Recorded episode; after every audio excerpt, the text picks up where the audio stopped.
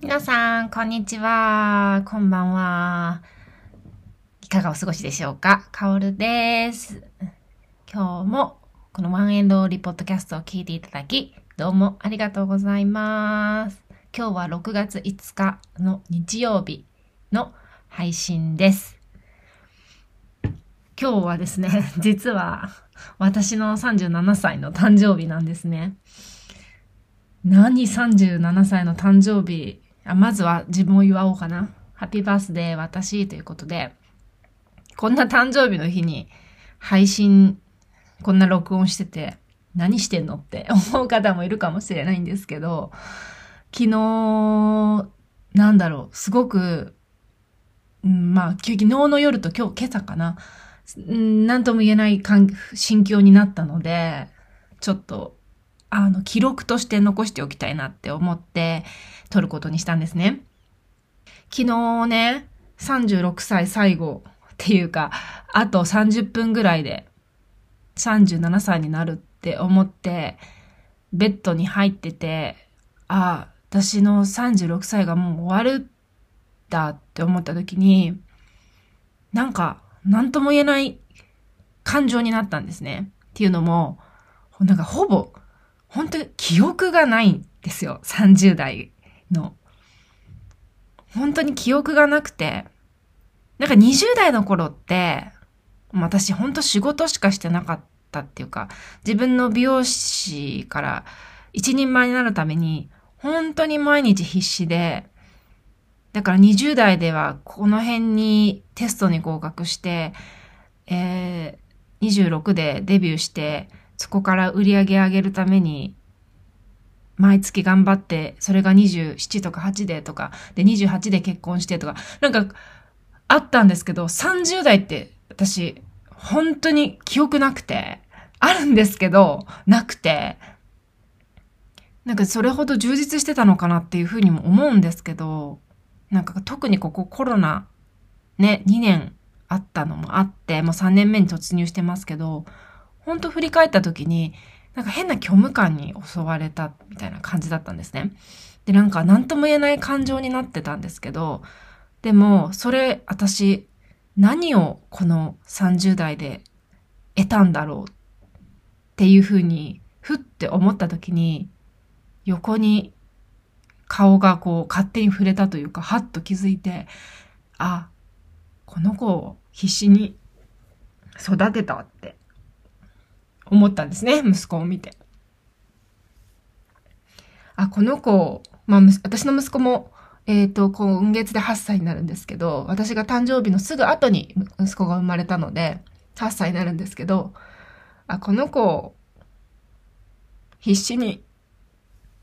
涙が出てきちゃう。8年間育てたじゃんって思いました。なんかそうした、思ったら、なんか、何を成し遂げるとか、そういうことじゃなくって、今も私が命があって、大切な主人がいて、大切な息子が目の前にいて、なんてありがたいんだろうっていう気持ちになったんですね。なんかついつい人間って何か成し遂げなきゃいけないとか、数字で示さなきゃいけないっていうところがずっと私、20代の頃からずっとあって、まあ、売上主義の職場にいたからだと、そういうのもあると思うんだけれども、昔からなんかそういうところが私にあって、ただただ、このね、大変な世の中の中で、毎日生活して、息をしてるだけでも十分なのに、何かやっぱそういう目に見えるものというか、そういうものばかりについついフォーカスしてしまうところがあるんだけれども、なんか、あ、もっと大切なことって、あの、もっと本質的にあるっていうふうに昨日夜思って、あの、眠りにつきました。はい。なんかちょっとエモーショナルな感じで話してしまったんですけど、なんかついつい皆さんもね、日々の生活の中でいきなり虚無感にこう襲われたりすることってもしかしてあるかなっていうふうに思うんですけど、でもそういう時こそやっぱり自分の本当の本質のところに戻ってきて、目に見えるものだけが全てじゃなくて、数字とかそういうものではなくて、もっともっと自分が安心するところのスペースにこう触れてみるというか、自分の生命力をもう一回感じてみるとか、周りの人のそういう目では見えない温かさにもう一回触れてみるとか、なんかそういうことで人間としての本当の大切ななんか生きる力みたいなパワーみたいなものを思い出すことができるんじゃないかなと思います。はい。では今日はお話ししたいことはですね、えー、カウンセリングとコーチングの違いについてお話ししようと思います。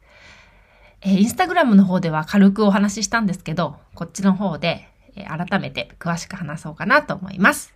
では、興味のある方は最後までお聞きください。ワンエンドオンリーポッドキャストへようこそ。このポッドキャストは世界に一人、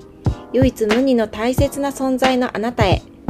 人生を豊かに幸せに生きていく知恵やヒントを様々な視点からシェアするポッドキャストです。では、スタート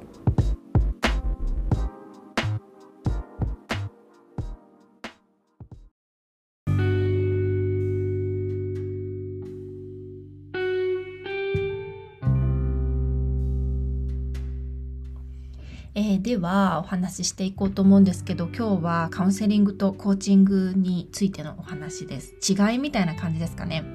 についてお話ししようと思います。でこれなんで話そうかなって思ったかっていうと実際に私が、えー、ここでもよく話してるんですけどまあそういった自分で抱えた悩みとかっていうのをあの本当に全くなんていうのかな身内でも何でもない第三者に話すことによって客観的にね意見をもらうことの本当の大切さっていうことをあのお伝えしたいっていうのとやっぱり本当に一人で悩む人が増えないでほしい減ってほしいっていうか何て言うんだろう。本当にそうい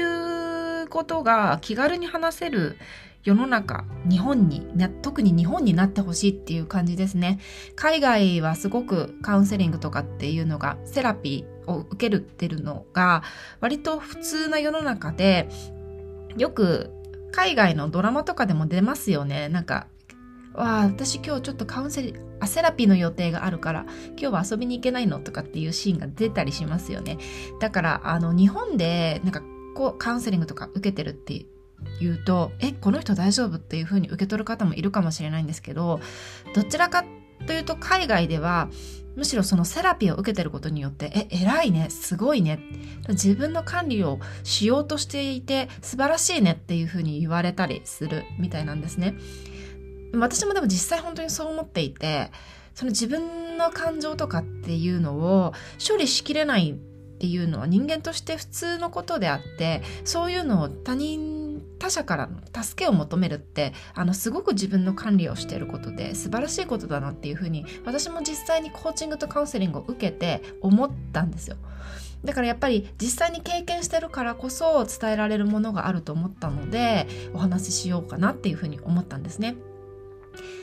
でこれから興味があって今受けたいんだけど悩んでるみたいな人の参考にもなればいいなと思ってお話ししようと思います。でまず最初にですねコーチングとカウンセリングの違いについてお話ししようと思います。え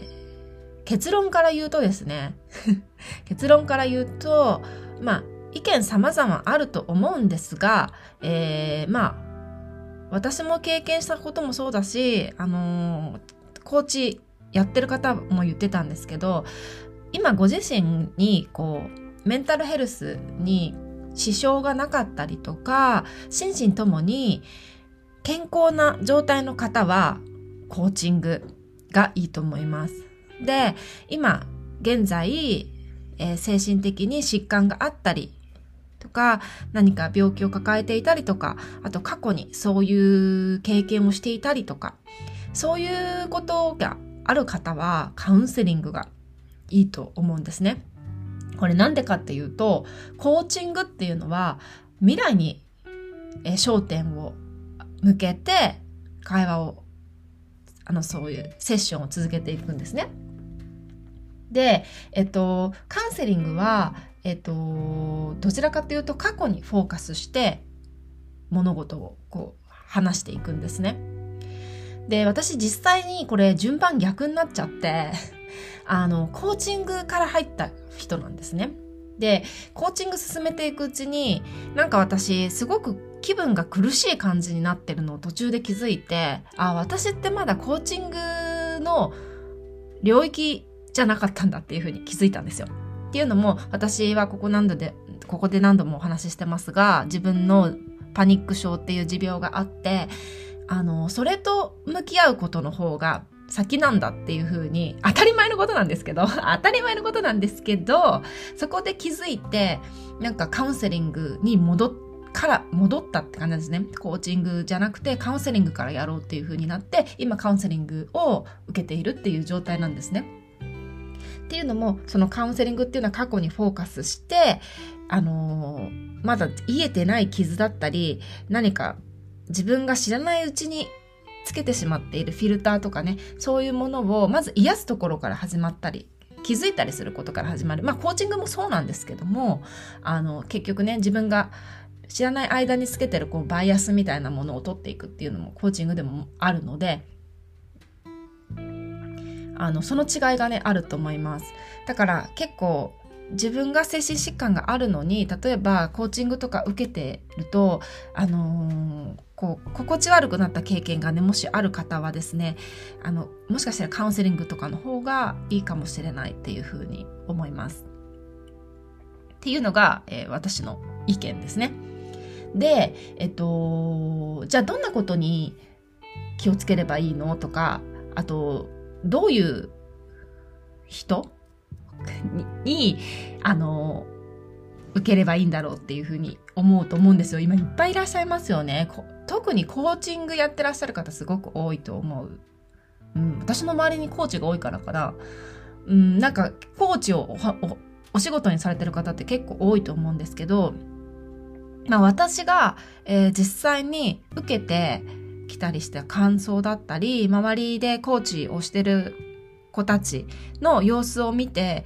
気をつけた方がいいと思う。気をつけた方がいいっていうか、ここにポイントを置いたらどうかなって思うこと3つをお話ししようと思うんですけど、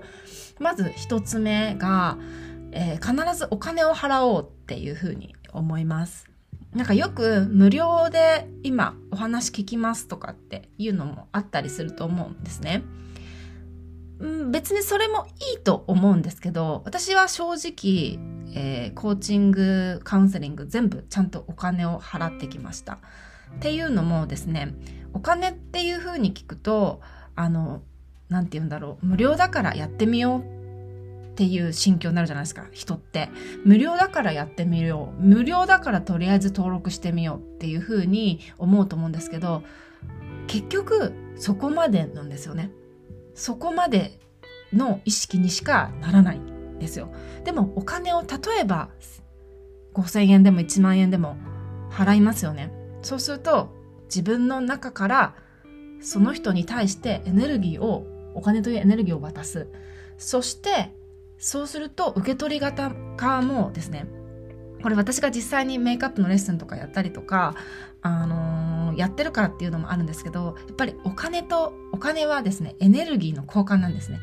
だからこっちもコミットするんですすごく。だからといって無料でやってる人が全部コミットしてないのかって言ったら全然そんなことはないと思うんですけど私は相手のやってる活動に対してリスペクトを払いたいっていう理由もあってお金はちゃんと払い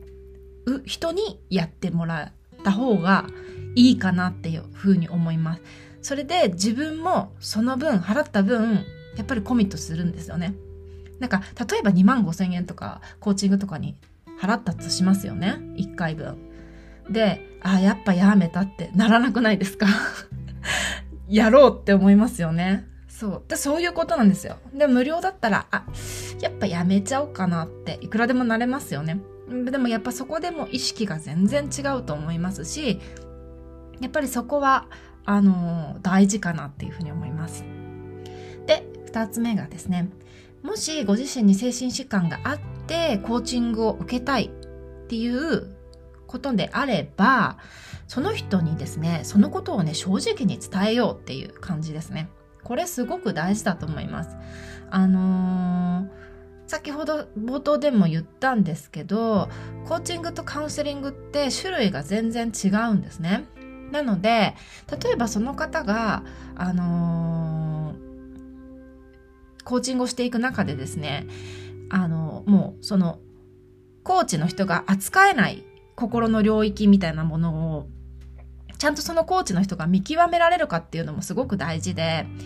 結局そういうカウンセリングとかってもうほぼ医療行為に近いものだしそのコーチングできる人があここはもうちょっともうカウンセリングの領域だなって判断できる人かどうかっていうのすごく大事なんですね。じゃないと逆にその精神疾患が悪化してしまう可能性もなきにしもあらずだと思うんですね。やっぱそれぐらいあのご自身にちゃんと持病があるっていうことをその人自身がしっかり自覚しなければいけないしコーチの人もそれをちゃんと知ってなければいけないっていうふうに思うんですね私は。なので、あの、ちゃんとそのことをちゃんと素直に伝えた方がいいと思います。で、私がそういうふうにちゃんと言った結果、いい、あ、それでも大丈夫ですって言ってくれる方もいれば、あ、だったら、あの、私は受けれないですっていうふうに素直に言ってくれる方もいますし、あ、受けれるんですけど、もし途中で、あのー私がね、あの気持ちが辛くなったりしてしまったら、あのその時点で、あの、解約しましょうとか、やめることもできますよとかって言ってくださるコーチの方もいました。なので、あの、そこはオープンマインドに、あの、ちゃんと言った方がいいと思います。っていうか、言わないと、あのー、コーチングとかの、あの、出したい成果が出ないって思います。結局そこに引っかかるので、最終的に。はい。なので、そこはね、言った方がいいかなって思いましたね。で、さ、最後は、コーチングやカウンセリングを受けたからといって、すべてが、えー、解決する、変わるっていう期待はやめようっていうことですね。なんかこれを聞くと、えっ？て、なんか絶望的とかって感じる方もいるかもしれないんですけど、まあでもそうですよね何事もなんかこれやったから全て変わるとかってそんな簡単なことってないと思うんですね。だけど、実際にコーチングもカウンセリングも私は受けて、あのー、本当にすごいものだなっていうふうに思うんです。パワーが。素晴らしいものだと思います。あのー、だからといって一日でブーンって変化するものではないっていうことですよね。でもこれって当たり前のことで、結局自分の気づかないところにあるリミティングビリーフ、うん、制限した考え方っていうか信念みたいなところなんですけどそういうものだったりとか気づかない間に自分で握りしめてる固定概念とかだったりっていうのを、まあ、コーチングとかカウンセリングとかってあの解いていくことによって今までで人生にどうしても同じようなところで引っかかってしまうのってあ私ってこういう思い込みがあったからなんだとかっていうのをコーチングとカウンセリングでこう解いていくわけなんですね。解いていくわけなんですけどこれって本当に無意識の部分で握りしめてるものなのでそれを本当に自分があの手放してあの新しい価値観を植えたりとかっていうのにはあのものすごく時間がかかることだと思います。実際私もそう思いますし、あの、周りでやってるコーチの子もみんなそういうふうに言っているし、みんなっていうか、まあ、そういうことを言っているなっていうふうに私も感じるし、あの、本当に、なんて言うんだろう。簡単なことではないなんか一日で、ブーンって変わることではないんですよね。それはなんでかっていうと、自分が生きてきた年数、その自分が気づかない間に握りしめてる価値観みたいなものをずっと握りしめてるからなんですね。だから、年単位で少しずつ変わっていくこと、そしてそれを期待しない。なんかここ難しいかもしれないんですけど、やっぱ期待すれば期待するほど人間ってすごく執着が生まれるって私も思っているので、なんだろう、変わる、確実に変わると思います。絶対変わるってると思う。だって目に見えないものだから、あの、はっきりとは言えないけど、でも確実に変わるんですよ。変わるんだけれども、だから私は絶対ここで変わらなきゃとか、なんかそういうものではなくて、あの、本当に自分が知らない間に握りしめてるそういうよくわからない価値観とかっていうのに、まず気づくだけでもものすごい、あの変化なんですよね。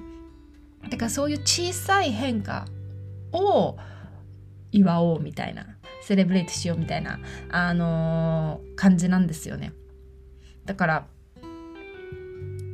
戻っちゃうんですよ。結局人間なので。ついついそっちの古い価値観の方が心地いいんですよ。実は人間って。だから新しい価値観に飛び込むのは怖いんですねみんな。なんだけど大丈夫だよ新しい価値観に飛び込んでも大丈夫だよっていうのをもう日々日々自分であの戻っていく練習みたいなものも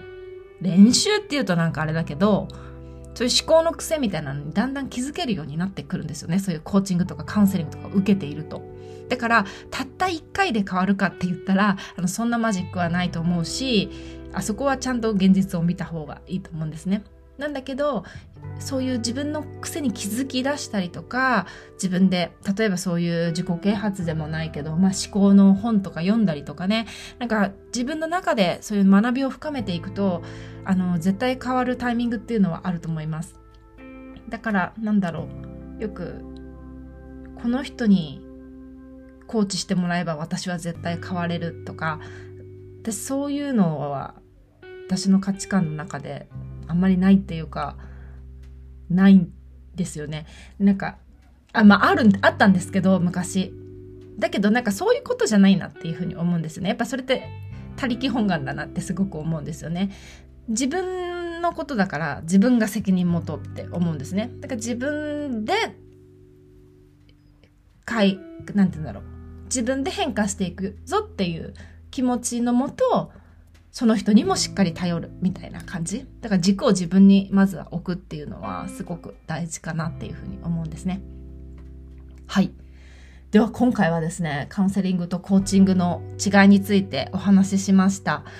えー、今なんか悩んでる人とかなんか興味あるんだけどハードル高くてなかなかなって思ってる人とかあのぜひこのエピソードを聞いてあちょっとやっぱり受けてみようかなっていうきっかけになればいいなって思います。私も実際受けてみてあの本当に助けになったことがたくさんあります。もうここで話してるとなんか長くなっちゃうからまあちょいちょいちょいちょいまあこのエピソードで話してるのとかももうほぼカウンセリングとかコーチングとかで